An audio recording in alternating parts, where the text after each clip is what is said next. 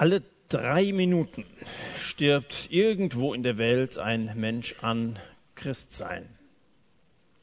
Der wird getötet, weil er sich an Jesus hält und nicht an den Kommunismus oder an den Hinduismus oder an den Islam. Am vergangenen Mittwoch hat Open Doors, diese Organisation, von der Mareike gerade gesprochen hat, den Jahresweltverfolgungsindex veröffentlicht. Das ist ein Ranking, wo 15 Staaten jeweils aufgeführt werden, in denen Christen am stärksten diskriminiert werden. Und aus diesem Index, aus dieser äh, Veröffentlichung von Zahlen geht hervor, dass die Anzahl der wegen ihres Glaubens an Jesus ermordeten Christen im vergangenen Jahr auf 7100 gestiegen ist. Im Jahre 2014 waren es 4344 und jetzt 7100. Die Angriffe auf Kirchen weltweit haben sich mehr als verdoppelt. In einem Jahr über das Doppelte von 1062 auf 2406. Das sind alarmierende Zahlen. Dass Christen verfolgt werden, das ist uns als Gemeinde von Jesus bewusst. Wir sind hier in Deutschland dankbar dafür, dass wir nicht betroffen sind. Und wir, wir beten für Christen, die in anderen Ländern aufgrund ihres Glaubens so sehr leiden müssen. Und viele werden vertrieben und viele kommen dann bei uns an und sie sind absolut traumatisiert wegen der schrecklichen Grausamkeiten, die sie erleben mussten in ihren Familien. Und das Ganze steigert sich in dramatische Zahlen. Also ich persönlich war äh, schockiert, als ich die Zahlen gelesen habe. natürlich haben auch Christen Schwächen und Fehler. Das muss man bei der Thematik mit dazu sagen. Es gibt diejenigen, die sich auch rächen. Es gibt also christliche, in Anführungszeichen, Gruppen, die, die auch Gewalt anwenden, wenn sie unterdrückt werden. Und manchmal geht es gar nicht um Religion, da geht es dann um, um Kohle oder Kinderkram. Da geht es dann um Volkszugehörigkeit und irgend so ein Machtgerangel. Aber in der Regel sterben die meisten dieser Opfer, weil sie an Jesus glauben und dabei das alte, die alte Religion hinter sich lassen. Und das Ganze ist natürlich nicht neu. Schon immer haben sich Christen zwischen zwei Extremen bewegt, zwischen Glück und Gefahr, zwischen Freude und Freiheitsstrafe. Das sind immer diese beiden Extreme gewesen, zwischen denen sich Christen bewegen. Auf der einen Seite erleben sie viele Wunder, die Jesus unter ihnen voll, vollbringt und sie, sie sind sich ihres Standes bewusst als Kinder Gottes und auf der anderen Seite sind diese Widerstände da, die ihnen das Leben als, als Mensch auf diesem Globus mehr als schwer machen. Und äh, das, das entspricht dem, was, was Jesus versprochen hat. Jesus hat äh, zwei Versprechen abgegeben in diesem Zusammenhang. Zum einen hat er seinen Jüngern gesagt, in meinem Namen werden sie Dämonen austreiben. Sie werden in neuen Sprachen reden, werden Schlangen aufheben und wenn sie etwas Tödliches trinken, wird es ihnen nicht schaden. Schwachen werden sie die Hände auflegen und sie werden sich wohl befinden. Also sie haben Krankenheilungen erlebt und dieses Versprechen ist Erfüllung gegangen. Andererseits aber Hass und Verfolgung und auch dazu hat Jesus ein Versprechen gegeben. Hat er gesagt, wenn sie euch vor die Synagogen, vor vor die Obrigkeiten, vor die Machthaber führen, so sorgt euch nicht, womit oder wie ihr euch verantworten oder was ihr sagen sollt. Denn der Heilige Geist wird euch in jener Stunde lehren, was ihr sagen sollt. Beide Versprechen haben sich im Laufe der Kirchengeschichte tausendfach erfüllt. Das, was Jesus sagt, das geht in Erfüllung. Du kannst auch im Blick auf, auf andere Aussagen in den Evangelien sagen, wenn sie sich auf dich persönlich beziehen, das geht in Erfüllung. Ähm, das, das zeigt sich bei allem, was Jesus vorausgesagt hat und äh, das ist auch hier. Und wenn wir von der christlichen Gemeinde reden, da gehört immer beides dazu, Wunder und, und Widerstand. Und das wird bei dir so sein. Du erlebst, wenn du dich Jesus anvertraust, diese, diese Befreiung, dass du ein neuer Mensch wirst. Aber auf der anderen Seite musst du auch mit Anfeindungen rechnen, wie mir jetzt im vergangenen Jahr, Ende letzten Jahres, ein junger Mann gesagt hat, ich bin so schon in meiner Klasse nicht der angesehenste, aber wenn ich mich jetzt zu Jesus bekenne, dann habe ich, habe ich Angst, einfach ganz unten durch zu sein. Und natürlich kann das sein, du, du hast den Mut, dich zu Jesus zu stellen und zu bekennen und, und andere gehen dir an den Kragen, verbal oder es gibt eine Menge Leute, die eben auch aus anderen Religionen kommen, die tatsächlich auch mit körperlicher Gewalt und vielleicht schrecklicherem rechnen müssen, wenn sie sich zu Jesus bekennen. Ähm, was, ähm, was nach dem ähm, Tod von Jesus passiert ist, das ist erstaunlich. Also zunächst mal drei Jahre, äh, drei Tage später seine Auferstehung. Da, da ist wirklich in der Apostelgeschichte, es ist Gewaltiges passiert. 40 äh, Tage nach der Auferstehung die Himmelfahrt von Jesus. Zehn Tage später das Kommen des Heiligen Geistes. Und dann wächst explosionsartig eine neue Art von Gemeinschaft heran.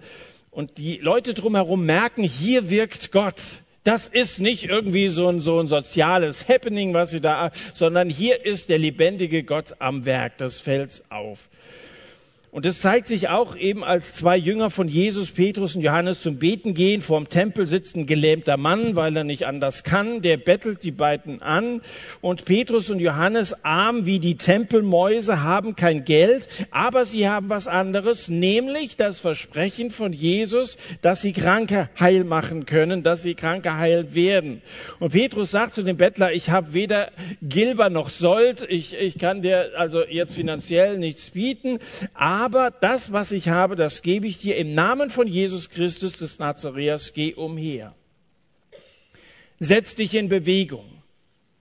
Und das ist das, was Gott im tiefsten Sinne mit dir machen möchte. Er möchte dich sozusagen auf die Beine stellen, dass du gehen kannst, weil es viele Leute gibt in unserer Zeitengesellschaft, die diesen aufrechten Gang noch nicht gelernt haben. Die buckeln, weil sie, weil sie irgendwie fertig gemacht werden und dann, dann, dann, dann trauen die sich gar nicht, die Würde, die Gott uns als Menschen gegeben hat, zutage zu tragen. Aber Gott möchte dir die Würde, die dir als sein Geschöpf zusteht, steht, zurückgeben. Er möchte, dass du aufrecht durch dieses Leben gehst. Dass dieser Gelähmte gesund geworden ist, ist immer ein Wunder, aber auch ein Zeichen, ein Zeichen dafür, dass das auch innerlich in einem Menschen so stattfindet. So, Petrus stellt den also auf die Beine, der Mann läuft und bleibt damit nicht alleine. Plötzlich laufen von allen Seiten Menschen herzu, eine riesige Volksmenge. Petrus ergreift sowohl die Gelegenheit als auch das Wort und predigt Jesus, der gekreuzigt wurde und der auferstanden ist. Das ist so der, der grobe Inhalt seiner Predigt. Jesus, den ihr ermordet habt, er ist drei Tage später auferstanden. Er ist der Herr über Leben und Tod. Und die meisten Zuhörer glauben das. Viele bekehren sich. Die Obersten des Volkes allerdings, sie beschweren sich nicht darüber, dass die beiden einen Behinderten gesund gemacht haben, das finden sie ganz großartig. Vielmehr erregt die Predigt Ärgernis. Weißt, wenn die Christen sich um Behinderte kümmern, das findet man gut. Wenn Christen sich sozial engagieren, das ist, das ist voll in Ordnung. Aber wenn dann einer, wie der Johannes vorhin gesagt hat, also dass unter, unter Flüchtlingen missioniert werden soll, da läuten bei vielen sofort die Alarmglocken.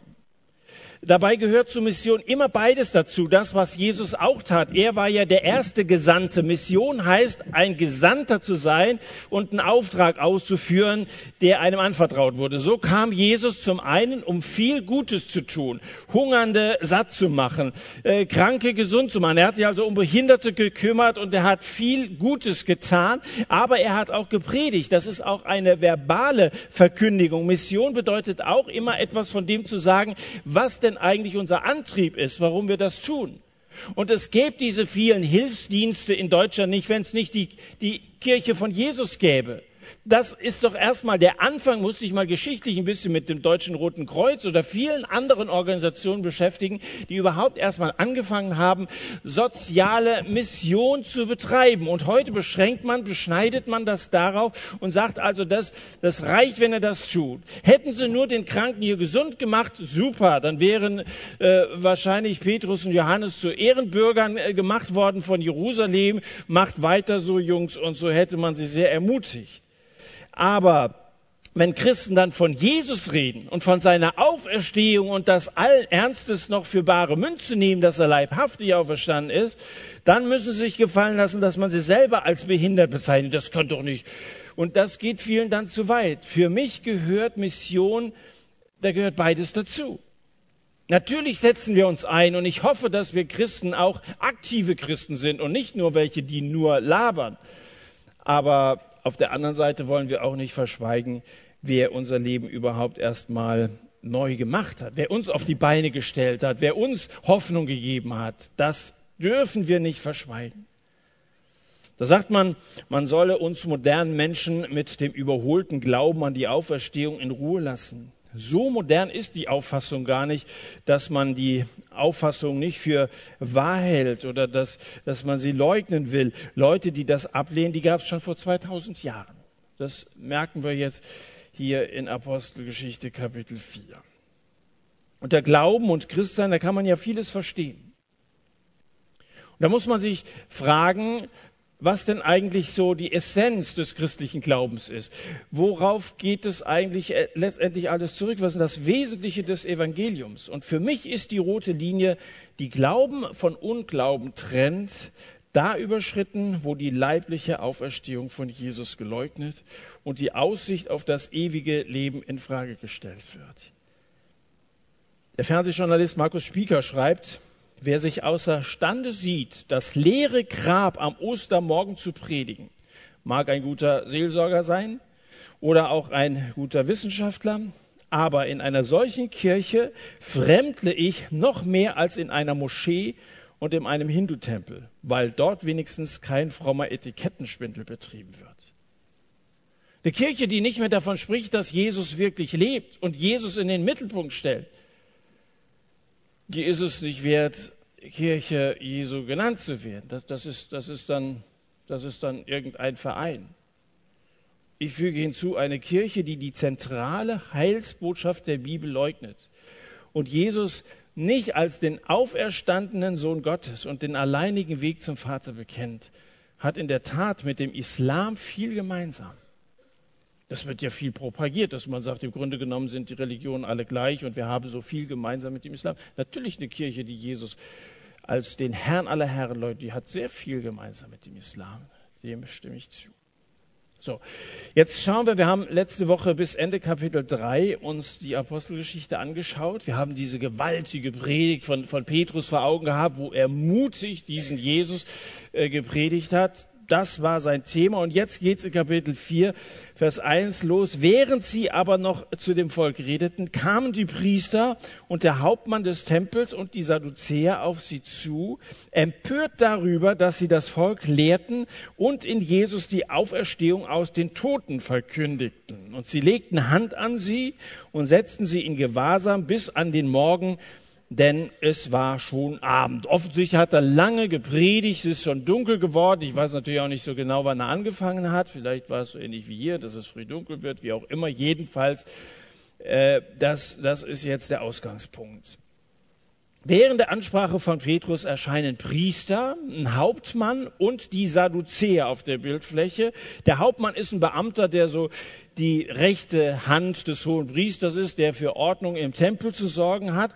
Und als sich die Menschenmenge um Petrus schart, ist es seine Pflicht, mit der Tempelwache einzugreifen, weil das, das war man so nicht gewöhnt, dass im Tempel so ein Tumult stattfindet. Das gehört sich nicht und da muss man, muss man für Ordnung sorgen.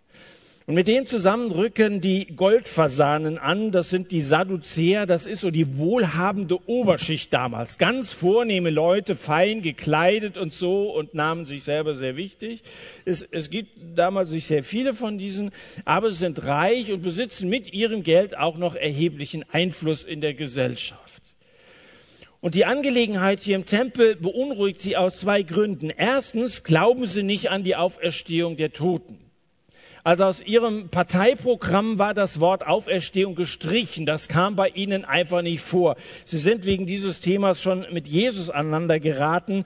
Und äh, jetzt sind es die Jünger, die äh, das von den Sadduzäern äh, gehört äh, oder, oder, oder zu, zu verstehen äh, gegeben bekommen, dass Auferstehung doch nicht sein kann und wie kann man sowas predigen. Das war also der eine Grund, dass sie das Thema, was sie hier gepredigt haben, abgelehnt haben. Und zweitens, arbeiten die Sadduzäer mit den Römern zusammen. Sie pflegten gute freundschaftliche Beziehungen zu den Besatzern und um ihre Annehmlichkeiten und ihre Macht nicht zu riskieren, kriegen sie, als sie die Vorgänge hier im Tempel äh, mitkriegen, es mit der Angst zu tun, dass es hier unter der Bevölkerung zu Aufruhr kommen könnte, wenn jetzt die Apostel ungehindert weiter predigen. Das könnte für die Sadduzäer verheerende Folgen haben. Deswegen schlagen sie vor, Petrus und Johannes einfach kurzerhand zu verhaften. Die Leute sind bitte aus dem Verkehr zu ziehen.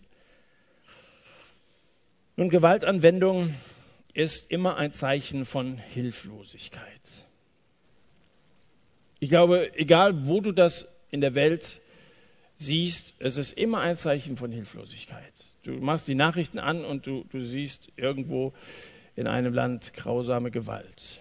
Ob das, ob das ein Krieg ist oder ob, ob Menschen äh, äh, in, in, in, Gefängnissen oder Konzentrationslagern wie im, in Nordkorea äh, klein gehalten werden, wo Christen, wo Christen diskriminiert werden, verfolgt. Das ist immer irgendwie ein Zeichen von Hilflosigkeit. Da stehen sie da und, und, und wissen, haben einfach Angst um, um ihren eigenen Stand und um ihren, ihren Wahrheitsanspruch, die sie selber erheben. Gewalt ist das letzte Hilfsmittel der Hilflosen, die eine Wahrheit nicht leugnen, sie aber auch nicht anerkennen können. Was hier passiert, das passt einfach nicht in das Denksystem der Sadduzäer.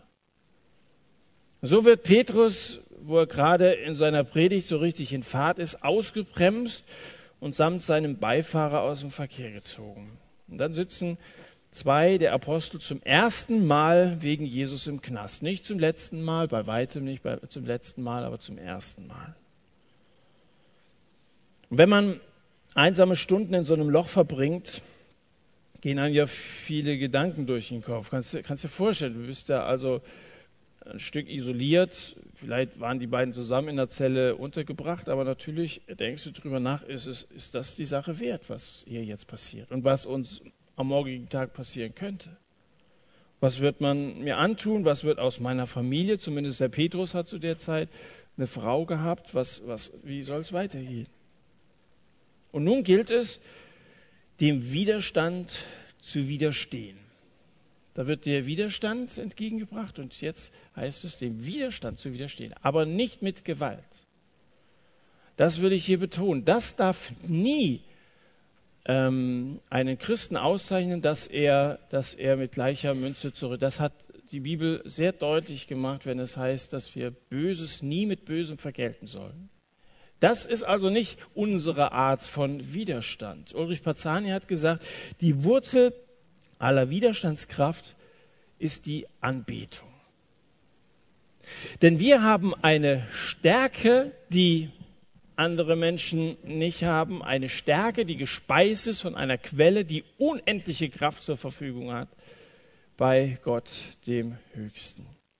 Hier steht zwar nicht, dass die beiden Häftlinge beten, aber in Kapitel 16, 25 steht, dass Paulus und Silas im Knast zu Philippi beten. Um Mitternacht aber beteten Paulus und Silas und Lob sangen Gott und die Gefangenen hörten ihnen zu. Das klang schön, die anderen hörten zu und es kommt ganz viel Hoffnung raus, obwohl sie eingesperrt waren und auch nicht wussten, was am nächsten Tag mit ihnen passieren würde, aber sie preisen Gott und ich bin überzeugt davon, dass das Petrus und Johannes auch getan haben, dass sie Gott dafür gedankt haben, dass dieser Lahme wieder gehen konnte.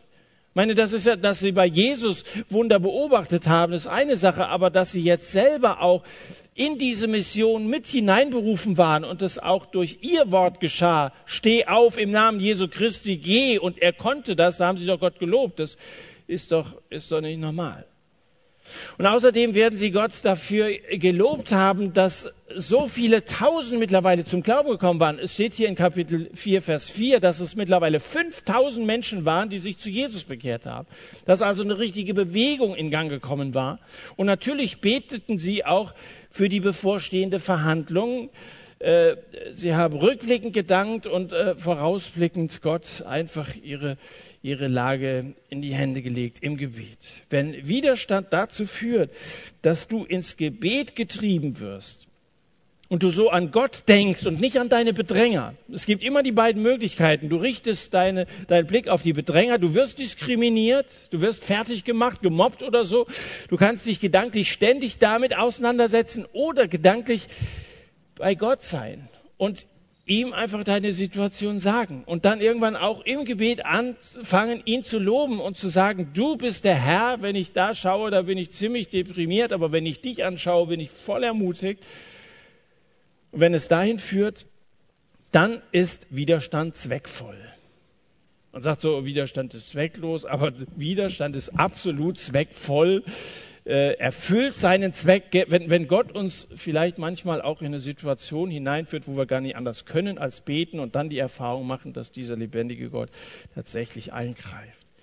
Es ist gut, dass die beiden in der Nacht diesen Raum der Stille zugeteilt bekommen haben. Denn am nächsten Morgen strotzen die beiden, Johannes und Petrus, wieder nur so vor Kraft. Schauen wir in Vers 5. Da steht dann, es geschah am folgenden Tag, dass ihre Obersten und Ältesten und Schriftgelehrten sich in Jerusalem versammelten und Hannas, der hohe Priester, und Kaiphas, auch ein hoher Priester, ein ehemaliger, und Johannes und Alexander, das sind Namen und, und viele vom hohen priesterlichen Geschlecht waren dabei und nachdem sie sie in die Mitte gestellt hatten, fragten sie, in welcher Kraft oder in welchem Namen habt ihr dies getan? So, ähm, vor Petrus und Johannes baut sich hier eine regelrechte Drohkulisse auf. Man, man hätte das alles ein bisschen schlichter tun können, aber die Absicht ist klar, Einschüchterung. Und deswegen äh, marschieren sie alle auf, alle, die Rang und Namen haben, alle, die Bärte und Roben tragen, machen schwer Eindruck da. Und jetzt, jetzt stehen zwei armselige Jesuszeugen einer riesigen Gruppe von gewichtigen Männern des Volkes einander gegenüber. Das ist so, als wenn du vor der gesamten Landes- und, und Kirchenregierung, dem Kirchenrat, äh, aussagen müsstet, dass es außer Jesus keinen Weg zu Gott gibt. Kannst du dir vorstellen, oder, oder wenn es nur bei dir vor der Schule oder in, in der Firma wäre, dass du vor allen Kollegen dich zu Jesus bekennen solltest. Klar ist, wer da durchfällt, der ist wirklich unten durch, an, an allen Stellen. Und wenn es hier tatsächlich also alle, alle Kirchenvertreter und alle Regierungsvertreter waren, das waren also diese Namen, die hier aufgezählt werden, das waren also der hohe Priester, das war das religiöse Oberhaupt, der, der Papst der Juden sozusagen. Äh, da, da, bist du unten durch, wenn du da, wenn du da abgestempelt bist einem, diesen Stempel, den wirst du so schnell nicht wieder los. Wie, wie würdest du, wie würde ich reagieren? Habe mich gefragt, was würde ich sagen, wenn es bei uns mal, mal hart auf hart kommt? Aber haben vorhin gesagt, wir sind dankbar dafür, dass wir Christenverfolgung in Deutschland nicht erleben. Aber wenn es so wäre, meine Großeltern äh, haben das Dritte Reich erlebt und das waren völlig andere Zeiten. Und was in Zukunft passieren wird, ich kann es nicht sagen, aber ob es immer so leicht sein wird, sich zu Jesus zu bekennen, hier bei uns es ist schon eine sehr, sehr besondere Situation, in der wir uns hier befinden. Normal ist das nicht, weltweit überhaupt nicht. Deswegen gibt es so viele verfolgte Christen. Petrus steht hier auf demselben Platz, auf dem vorher Jesus gestanden hatte. Vor denselben Richtern, das war ja erst wenige Wochen vorher gewesen, dass Jesus verurteilt wurde, hier in Jerusalem. Dieselben Richter, auch dieser Kaiphas, die Jesus verurteilt hatten. Und Petrus muss damit rechnen, dass es ihm so ergehen wird, wie es vorher Jesus ergangen war. Und dann nehme ich an, dass er doch einen etwas erhöhten Blutdruck hatte. Dieser ungebildete Fischer, Rollkragenpullover, Ärmel geflickt und so, Arbeitsjeans an, Mütze unter den Arm geklemmt und den wollen sie jetzt in die Zange nehmen. Also keine angenehme Vorstellung. Petrus aber steht nicht alleine da. Zum einen steht neben ihm sein Freund Johannes. Und es ist wunderbar, wenn du in so einer Situation einen Freund hast. Vielleicht bist du einer, der eben aus einer anderen Kultur darüber nachdenkt, äh, dich zu Jesus zu bekennen, aber du traust dich nicht. Ich wünsche dir so einen Freund. Sprich doch mal mit deinem Nachbarn, sprich doch mal mit denen, die auch hierher kommen und wo du merkst, dass ihr Herz auch irgendwie erreicht worden ist von Jesus. Wie ist das bei dir? Wie wunderbar, wenn man gemeinsam sich zu Jesus bekennt. Das, das haben Petrus und Johannes getan. Das ist übrigens immer so, dass Jesus seine Jünger zwei und zwei ausgesandt hat. Die, die sollten nicht alleine sein.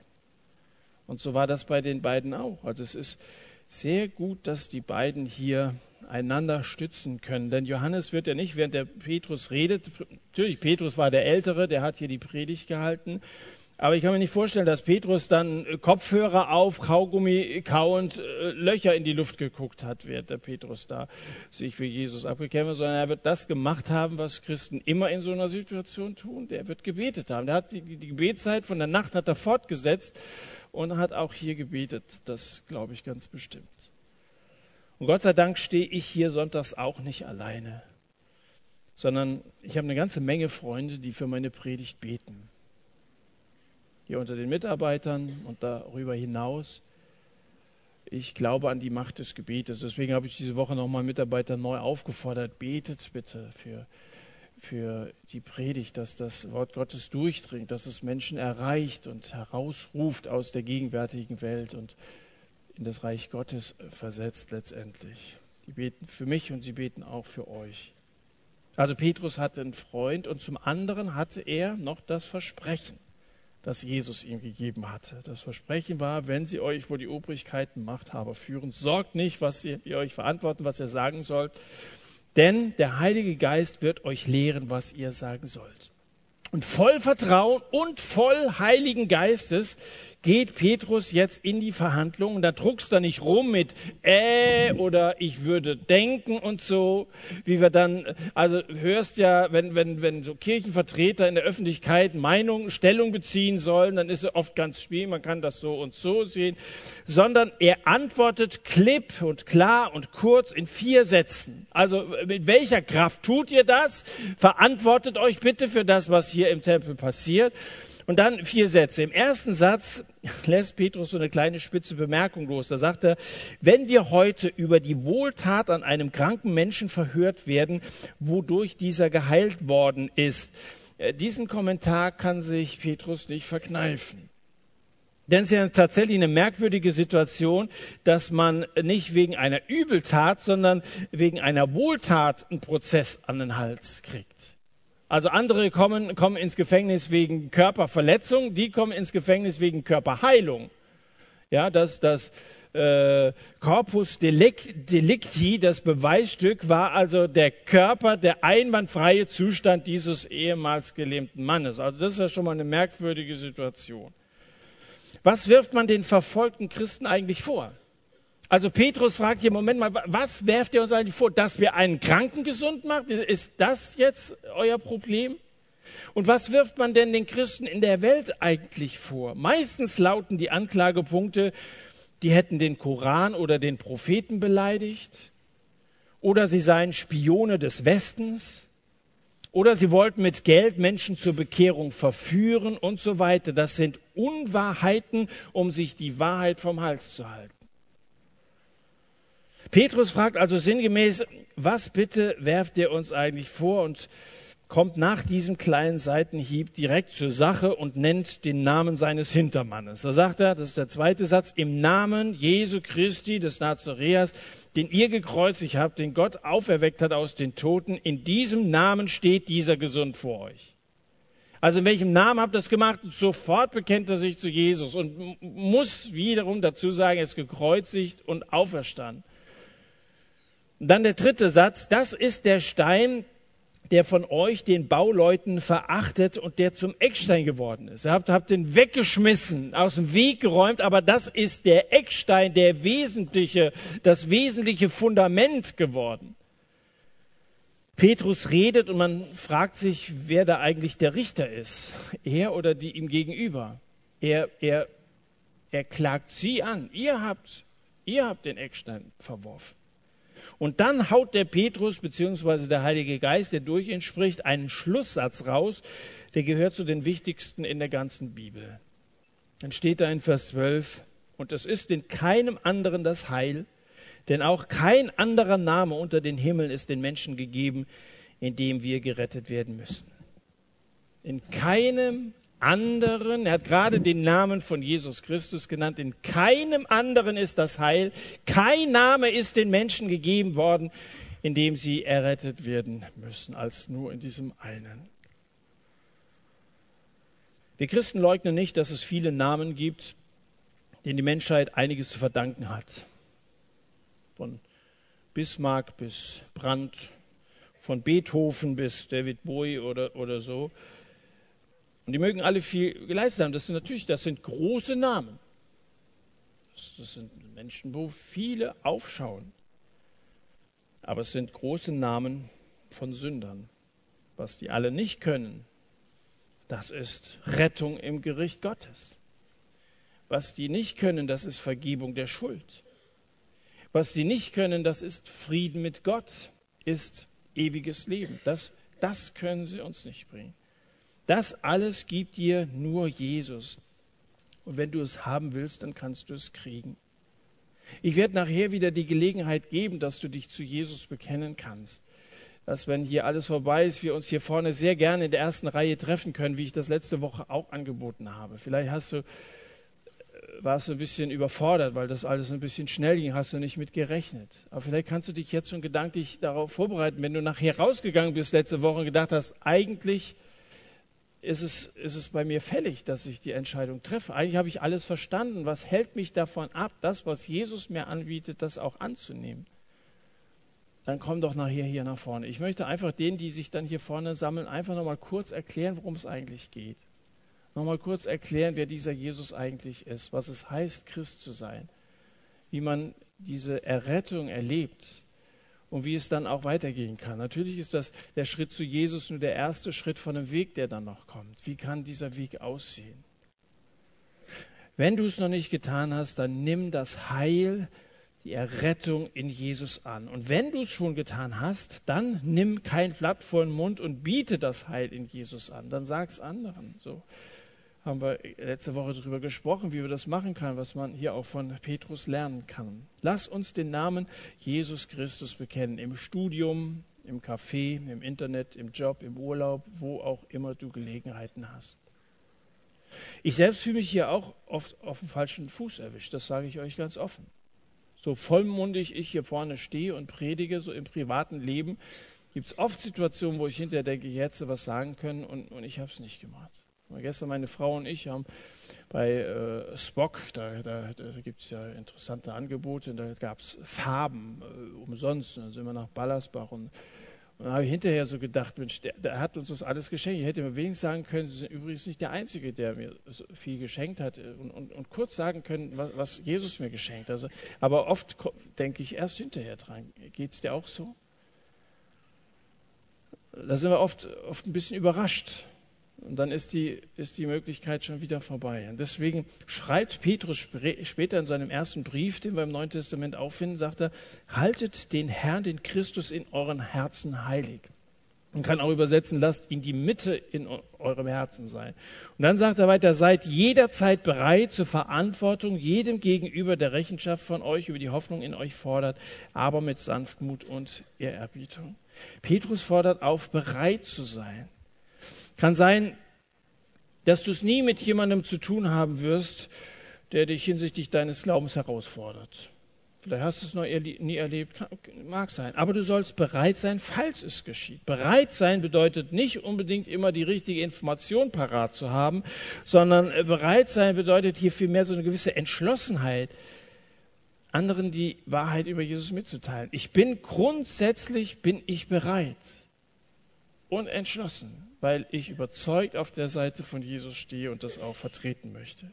Und wichtig ist dabei, Christus, den Herrn, die Mitte des Lebens sein zu lassen. Damit leitet Petrus den Gedanken ja hier in 1. Petrus 3 ein. Wir sollen das Gespräch immer wieder auf ihn, auf Christus zurückführen. Wenn er die Mitte ist, dann können wir nicht anders als von dem zu schweigen, was er in unserem Leben verändert hat und wie er die Mitte in unserem Leben ist, die sich in alle anderen Bereiche auswirkt. Das Schöne ist ja, wir können das hier in aller Freiheit und in aller Freundschaft anderen sagen. Hier ruft unser Zeugnis vielleicht ein Schulterzucken hervor oder ein spöttisches Lächeln. Die Leute lächeln dich eventuell an, wenn du dich zu Jesus bekennst. Das ist doch schön. Lächeln ist so schön, oder nicht? Äh, andernorts geht es um Leben und Tod. Und, und Petrus hier muss damit rechnen, dass es seine letzte, Petru, äh, seine letzte Predigt ist dass, dass er hier nochmal den Mund aufmachen kann, aber dann, dann war es das. Wahrscheinlich erleben wir darum nicht mehr mit Gott, weil wir uns zu sehr vom Menschen fürchten. Sag Gott doch einfach, Herr, ich möchte dich ehren. Es geht mir um dich. Es geht mir nicht um mein Ansehen und ich will mich nicht vor Menschen fürchten. Das sind nur Menschen, so wie ich, aber du bist Gott und ich möchte dich ehren. Sag ihm das doch einmal ganz bewusst im Gebet. Herr, ich möchte dich ehren. Beginn dein nächstes Gebet mal so. Herr, ich möchte dich ehren. Und dann schenke er dir den Mut, es auch zu tun. Jetzt hören wir noch, wie der Abschnitt endet, den wir heute Abend uns vorgenommen haben, ab Vers 13. Da steht schließlich, als sie aber die Freimütigkeit des Petrus und Johannes sahen und bemerkten, dass es ungelehrte und ungebildete Leute seien, verwunderten sie sich und sie erkannten, dass sie mit Jesus gewesen waren. Da sie den Menschen, der geheilt worden war, bei ihnen stehen sahen, konnten sie nichts dagegen sagen. Nachdem sie aber befohlen hatten, aus dem Hohen Rat zu gehen, also geht mal bitte raus, überlegten sie miteinander und sagten, was sollen wir diesen Menschen tun? Denn dass wirklich ein bedeutendes Zeichen durch sie geschehen ist, ist allen offenbar, die zu Jerusalem wohnen, und wir können es nicht leugnen. Aber damit es nicht weiter unter dem Volk ausgebreitet werde, wollen wir sie bedrohen, dass sie nicht mehr in diesem Namen zu irgendeinem Menschen reden. Als sie sie gerufen hatten, geboten sie ihnen, sich überhaupt nicht in dem Namen Jesu zu äußern, noch zu lehren. Die Strategie ist einfach, man setzt die Christen unter Druck nach dem Motto, wir drücken noch mal Auge zu, wenn ihr dafür in Zukunft die Klappe haltet. Wir drücken Auge zu, ihr haltet den Mund zu und äh, so, so, äh, so, so können wir uns einigen. Damit kämen sie nicht durch und man sei zum Äußersten entschlossen und so. Und damit war für die Ankläger die Verhandlung geschlossen.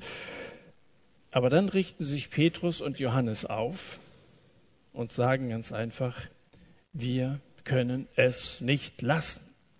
Dann sagen sie in Vers 19, ob es vor Gott recht ist, auf euch mehr zu hören als auf Gott, urteilt ihr. Denn es ist uns unmöglich, von dem, was wir gesehen und gehört haben, nicht zu reden. Hättest du das gemacht? Du merkst, dass sich die Schlinge, die sich um deinen Hals gezogen hat, langsam öffnet. Und sie sagen, wenn ihr nichts mehr sagt, dann lassen wir euch laufen. Da sagst du doch auch vielen Dank, okay, und gehst. Und wie auch immer du dann weiter deine missionarischen Strategien gestaltest, das müsste man dann nochmal überlegen oder so. Aber die sagen, das können wir nicht. Und urteilt ihr, sollen wir mehr auf Gott hören oder sollen wir auf euch hören? Von dem, was wir gesehen und gehört haben, können wir nicht schweigen. Nach allem, was wir gesehen, gehört und angebetet haben, gibt es kein Halten mehr.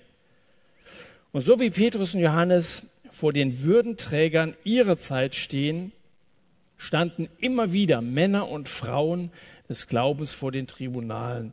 Hier stehe ich nun, ich kann nicht anders, Gott helfe mir. Amen. Wer hat das gesagt? Seid ihr noch da? Von wem kommt, kommt der Satz? Ja, danke. Martin Luther, ja. Das waren, das waren damals, er, er stand auch vor den mächtigen Kirchenfürsten vor Gericht und hat mit diesem Satz, hier stehe ich und kann ich, hat das einen Sturm der Geschichte, in der Geschichte ausgelöst.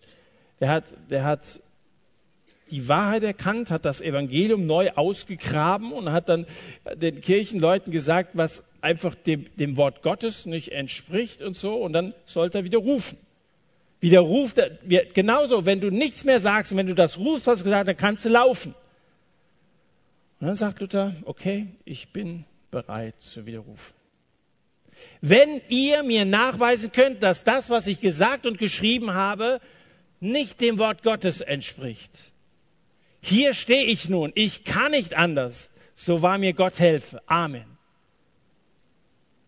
Das war Martin Luther, den Gott auch dann bewahrt hat und er danach noch die Bibel übersetzen konnte und viel Gutes in der Kirchengeschichte bewirken konnte. Oder ähm, Sophie Scholl.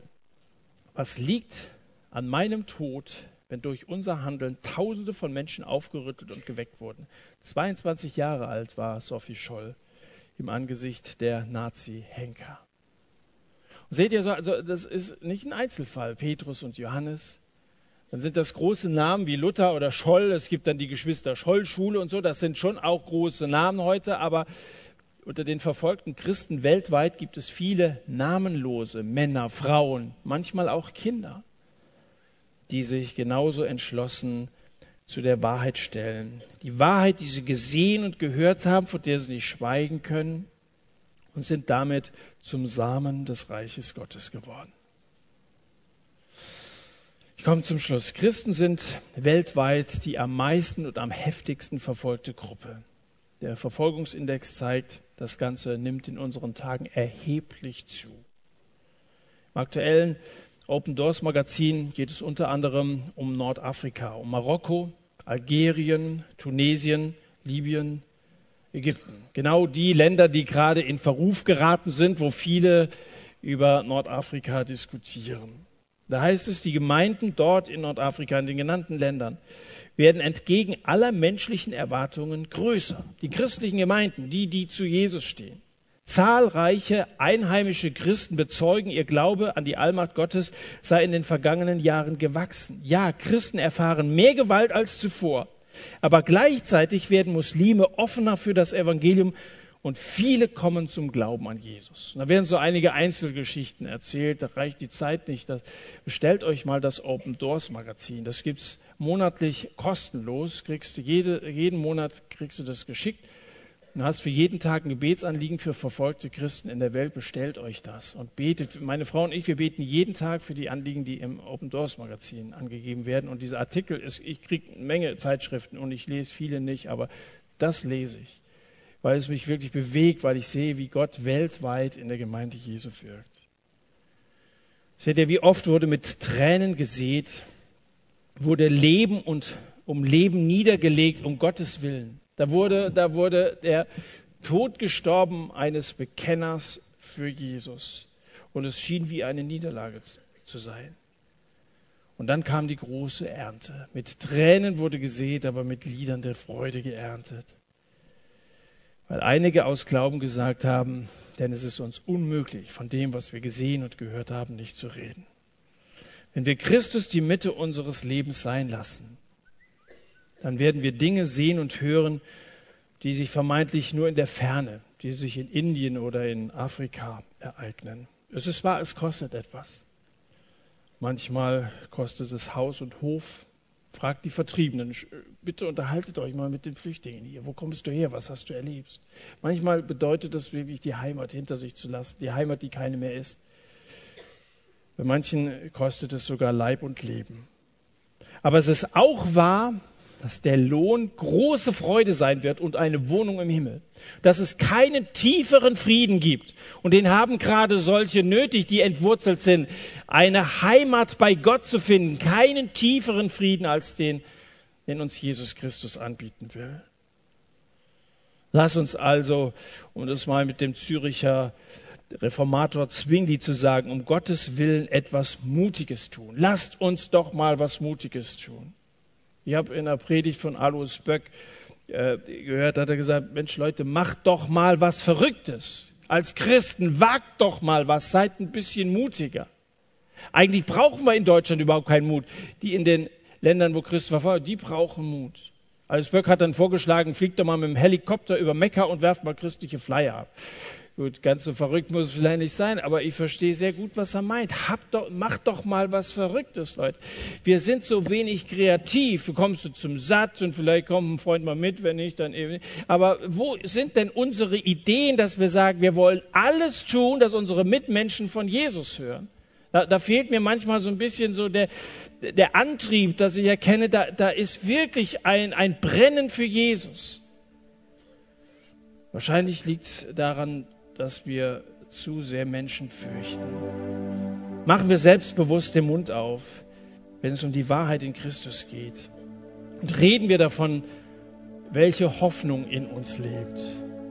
Und lassen wir uns nicht einschüchtern von dem vielen gottlosen Lärm um uns herum. Wir haben eine großartige Botschaft. Wir haben einen einzigartigen Herrn.